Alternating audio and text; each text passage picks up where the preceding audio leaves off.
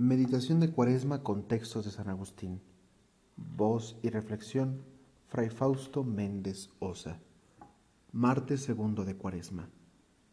Del sermón 216. Corran a Él y los hará volver. Él es en efecto quien hace volver a los alejados, persigue a los fugitivos, encuentra a los perdidos, humilla a los soberbios, alimenta a los hambrientos, suelta a los encadenados ilumina a los ciegos, limpia a los inmundos, reconforta a los cansados, resucita a los muertos, y libera a los poseídos y cautivos de los espíritus perversos. Les he demostrado que ustedes están ahora libres de ellos, al mismo tiempo que los felicito y los exhorto a conservar también en sus corazones la salud que se ha manifestado. Reflexión.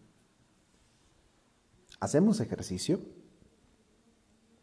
Es necesaria mucha disciplina, constancia y también deseo de conservar la salud para realizar bien este ejercicio.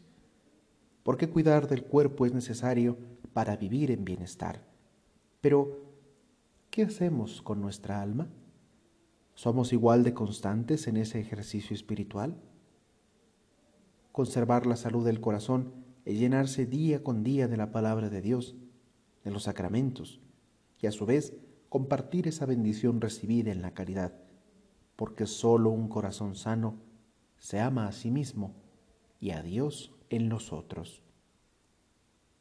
Cuaresma es tiempo de búsqueda, es dejarse encontrar por Dios.